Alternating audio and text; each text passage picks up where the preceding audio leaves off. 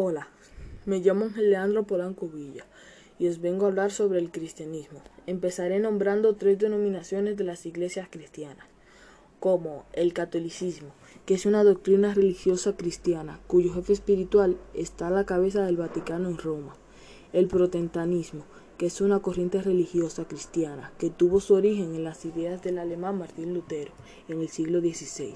Se caracteriza por creer que la salvación no depende de las obras, sino de la fe, y por considerar la Biblia como única fuente de todas sus enseñanzas. Y el anglicanismo, que es una forma de, de cristianismo que es parte de la rama protestante de la religión. A continuación diré quién fue el primer papa y por qué.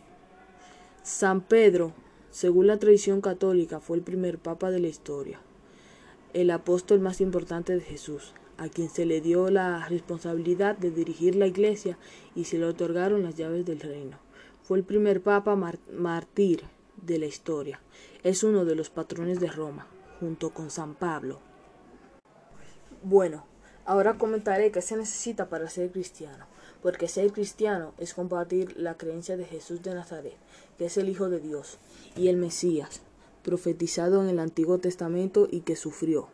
Fue crucificado, descendió al infierno y resucitó entre los muertos para la salvación de la humanidad. A continuación, a continuación diré cuál es la etimología del nombre de Jesús. Enciclopedia Católica explica que la palabra Jesús es la forma latina del griego Jesús, que a su vez es la transliteración del hebreo Yeshua o Joshua o también Jehoshua, que significa Dios es salvación. Una de las cuestiones de Jesús es que es qué religión practicaba, que según la opinión mayoritariamente aceptada en medios académicos, basada en una lectura crítica de los textos sobre su persona, Jesús de Nazaret fue un predicador judío que vivió a comienzos del siglo y en las regiones de Galilea y Judea, y fue crucificado en Jerusalén en torno al año 30, bajo el gobierno de Poncio.